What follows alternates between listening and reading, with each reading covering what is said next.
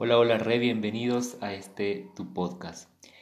A veces nosotros creemos que tomar decisiones, como lo hacemos de manera muy rutinaria, nos levantamos o no nos levantamos, tomamos café o té o mate o leche, un licuado, pues son decisiones que vamos tomando todo el tiempo. De alguna manera estamos preparados para tomar decisiones. Pero aquí vamos a ver cómo tomar decisiones cristianas. Entonces quédate en este episodio para escuchar ¿Cuál es la diferencia entre una decisión normal y una decisión cristiana?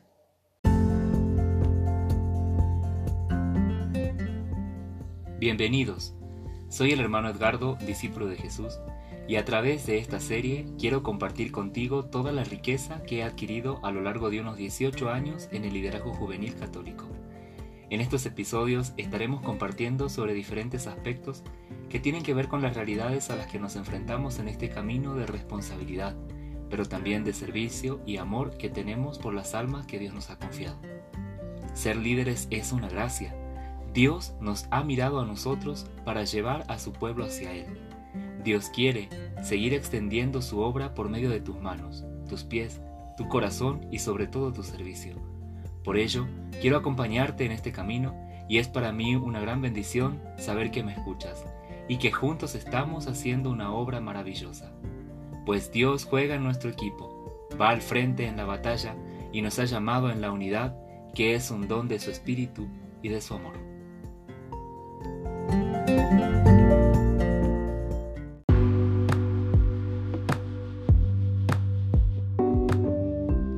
Muy bien, en primer lugar te quiero compartir que de acuerdo a mi profesión y mi formación intelectual, que son las carreras de administración de empresas y de contabilidad, pues me enseñaron que en el proceso de toma de decisiones, la finalidad más común que podemos encontrar es conseguir de alguna manera los mejores resultados conforme a las eh, decisiones que tomamos, pero también en función de los recursos que tenemos disponibles.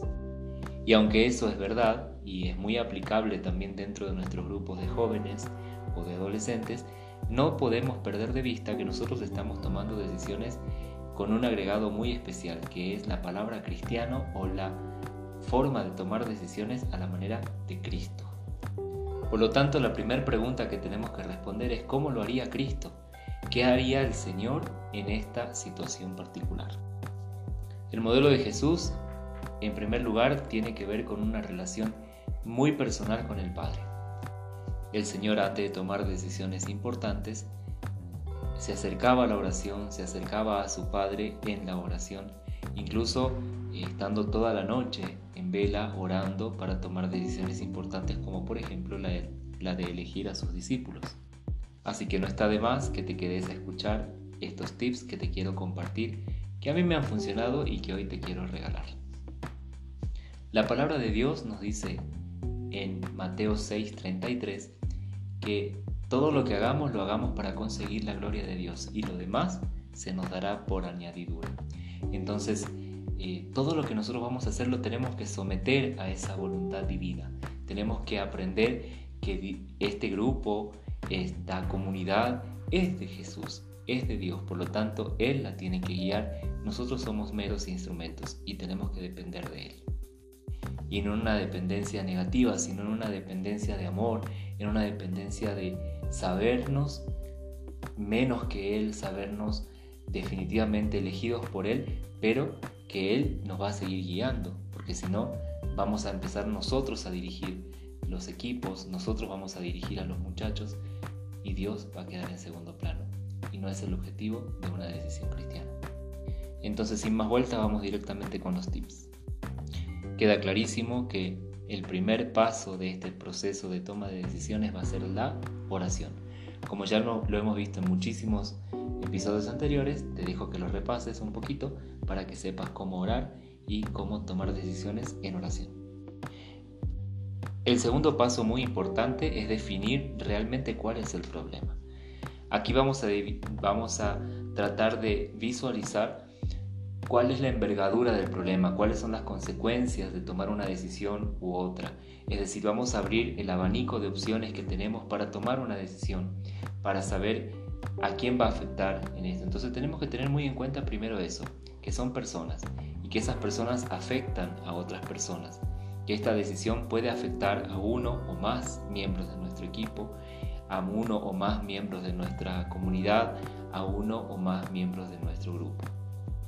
Hay que ponerle la circunstancia nombre y apellido, de tal manera que nosotros podamos tener un amplio conocimiento de lo que vamos a decidir. También es importante tener en cuenta la historia, los antecedentes de este problema, después cómo se ha dado el problema en fundamental y cómo lo podemos solucionar. Pero también esto te va a ayudar a, discernir concretamente en que no sea un chisme, que no sea un malentendido, que no sea una difamación, porque también estas situaciones se cuelan en nuestros grupos de jóvenes y a veces terminamos decidiendo en función de esa emoción y no en función de lo que Jesús quiere. Por eso es importante tomarse el tiempo. Como tercer paso, ahora sí vamos a abrir el abanico de opciones, concretamente de solución al problema que hemos definido antes. Entonces, ahí vamos a tener que abrir dos, tres, cuatro las alternativas que sean necesarias para poder en el cuarto paso escoger cuál es la decisión que mejor eh, va a ser para el grupo. Esta decisión va a respetar la integridad de los hermanos, va a respetar la dignidad de nuestros hermanos y va a respetar también que todos funcionemos de manera lo más normal posible después de tomar esta decisión.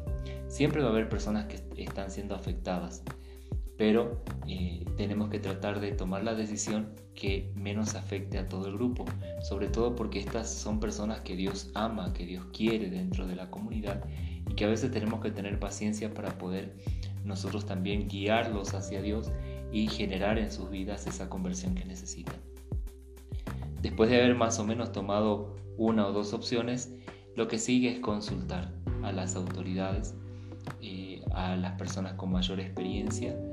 Hay que ser humildes y decir, saber que no sabemos todo, sino más bien de alguna manera preguntarle a los demás que necesitamos tomar una decisión bajo estas circunstancias que va a tener estas consecuencias y que sería lo mejor que, como ellos lo ven.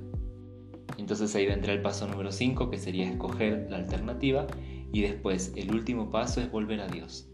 Ahí en esa vuelta a Dios nosotros podemos volver a entregar toda esta situación y toda esta decisión que hemos tomado a mí. En lo personal me gusta decirle al Señor, te reconozco como el Señor, como el dueño de esta obra. Nuevamente te entrego y te devuelvo esta obra. Sé vos quien dé los frutos de esta decisión. Y así finalizaríamos el proceso de decisión.